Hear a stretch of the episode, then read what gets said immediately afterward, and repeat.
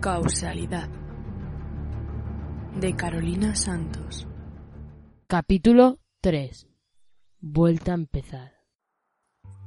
Me despertó la alarma del reloj. Había dormido bien, después de mucho tiempo. Me duché rápidamente y bajé a desayunar. Mis hermanos estaban tomándose una tostada, ya listos para irse al instituto. En cuanto entré, a mi madre se le iluminó la cara. Buenos días, cariño. ¿Quieres ir al instituto con tus hermanos? No, le respondí cortante. He quedado con un amigo para ir a buscarle, y nos daremos una vuelta por el pueblo. Cogí una manzana y grité, ya desde la puerta. Ah, no me esperéis para comer. Cerré rápidamente, sin escuchar respuesta. El cielo azul me recibió con los brazos abiertos. Soplaba una ligera brisa, que hizo que me abrigara más en mi chaqueta vaquera. El hermano de Alec me esperaba en la rotonda al lado de mi casa. Pablo era una copia de mi amigo, pelo marrón corto, alto y con un rostro angulado. Hombre, Amelia, me llamó desde el coche. Llegas tarde, al final vamos a tener que recogerle mañana. Sonreí y entré en el coche, un Nissan de los años 90. El viaje fue corto. Cuando llegamos al reformatorio no quise salir del coche. Por nada del mundo volvería a entrar ahí. Mientras esperaba, me planteé cuánta gente creía en mí y podía confiar en ella. De todos los del pueblo, solo Teresa estaba conmigo y de mi familia mi madre quizá. El resto de mis amigos escucharon antes lo que decía el resto que mi versión. Tres toques en el cristal me despertaron de mi ensoñación. Alec abrió la puerta del coche y se metió dentro, aún con el uniforme puesto. Buenos días, madame, me saludó. ¿Qué tal van las cosas por la libertad? Peor de lo que esperaba, mi hermano no me cree tampoco.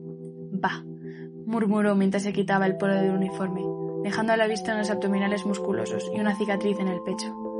Rebuscó en la bolsa de deporte que le había dado su hermano y se puso una camiseta blanca. Eso es que no te merece. Por cierto, Pablo, ¿no tendrás un paquete de cigarros? Dios, necesito uno ya.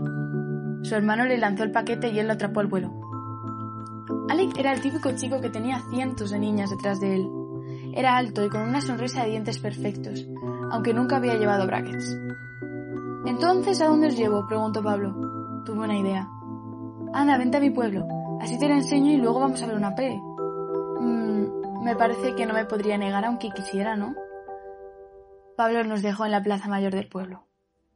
Alec dio una vuelta sobre sí mismo, maravillado ante la pequeña iglesia romántica que daba a todo el lugar un aire antiguo. Me gusta este sitio, dijo, soltando el humo por la boca. A lo mejor me vengo a vivir aquí, ¿qué te parece? Me reí y le llevé entre las calles estrechas hasta llegar al instituto. ¡Tachán! El pequeño infierno, le mostré riendo. Justo en ese momento sonó la alarma, indicando que era la hora del recreo, y una ola de estudiantes salió al patio. Decidí buscar a Teresa para presentársela a Alex. ¿Es muy guapa? me preguntó, como siempre. No es para ti, le respondí sonriendo. Encontré a mi amiga entre la multitud. Iba colgada del brazo de un chico rubio. La llamé, y de repente todo el instituto se fijó en mí y varios grupos empezaron a mirarme y a murmurar. ¡Qué popu eres, eh! bromeó Alec. Me pasó el cigarrillo y le di una calada. ¡Amy! Tenías que haber venido a clase. Te presento a Alec, mi amigo del reformatorio. Alec, ella es Teresa, mi mejor amiga. Encantada. Le dio la mano entre los barrotes que separaban la calle del patio, y después nos presentó a su acompañante. Este es mi novio Julián. Vino al pueblo hace un año, creo que no le conoces, ¿verdad? No, pero encantada. Le di una calada al cigarrillo y Teresa me lo cogió y lo tiró. ¡Eh! se enfadó Alec, que era mío. No fumes, que te revientas los pulmones, ¿me oyes? dijo Teresa, molesta. Ya sabes lo que le pasó a mi abuelo por fumar. Yo bajé la cabeza, sabiendo que iba a fumarme otro en cuanto nos fuéramos. Sobrevino un silencio en el que nadie sabía qué decir. Finalmente, Alec declaró. Bueno, nosotros estábamos dando una vuelta por el pueblo e íbamos a ir ahora hacia el ayuntamiento, ¿no, Amelia? Mañana ven al Insti conmigo, Amy, ¿vale? Me pidió Teresa. Yo asentí y nos, nos despedimos de la pareja. Mientras caminábamos por un parque cercano al instituto, Alex soltó. Vaya con tu amiga, ¿eh? Le dio un empujón entre risas. Ya viste que tenía novio, que no era buena idea acercarse. Tienes razón, Amy. Pronunció ese apodo de la forma más cursi que pudo. Le dio un puñetazo amistoso. No te burles, anda. Antes del reformatorio, ese nombre me representaba mucho. Amy, ¿en serio? Pues menos mal que te conocí después. Nos pasamos el resto de la mañana dando vueltas por el pueblo y riéndonos. Comimos en un rodilla con el dinero que, me habías, que le había cogido prestado a mi hermano y después vimos una película de acción en el cine del barrio. Ya estaba atardeciendo cuando decidimos ir al campo a ver la puesta de sol. Llevé a Alec a una roca en medio de la nada, donde solamente se oía el canto de los grillos. Alex se quedó mirando a las vacas mientras se fumaba otro cigarro. Me encanta este lugar. Es tan diferente a donde vivo. Me produce paz y alegría ver el campo. ¡Ay! suspiro, cómo echaba de menos la libertad. Nos quedamos en silencio, el uno junto al otro, mi cabeza apoyada en su hombro. Creo que me voy a venir a vivir aquí, ¿sabes? Yo solo, sin mi hermano. No quiero volver a pisar el reformatorio, y él sigue con sus trapicheos. No quiero estar metido en nada así. ¿Y tu madre? pregunté.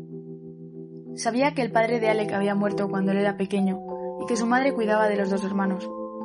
Mi madre no quiere saber nada de nosotros, le dio otra calada al cigarro. La última vez que la vi me dijo que no volviéramos, que estaba harta. Y ahora que mi hermano es mayor de edad no nos tiene que cuidar. Hizo una pausa antes de decir, estoy solo, completamente solo. Ey, eso no es verdad, le dije dándole la mano. Estoy yo. Sus ojos azules me observaron. Dio una calada muy larga al cigarro y lo apagó. Bueno, deberíamos irnos ya, que está haciendo de noche y no voy a saber volver a casa. Me levanté de la roca. Alex se levantó y me cogió de la mano. Entonces hizo algo que me dejó paralizada. Me besó. Me aparté, aún sin entender lo que había ocurrido. La cabeza me iba a mil. Alex, creí que éramos solo amigos Empecé a alejarme despacio. Espera, espera, me pidió Ale. Lo siento, de verdad, es que me sentía tan feliz que... Olvidémoslo, ¿vale? Es que aún tengo muy reciente lo de Mateo, me excusé. Amelia, te entiendo. Ni te preocupes, de verdad. No ha pasado nada, no ha sido importante.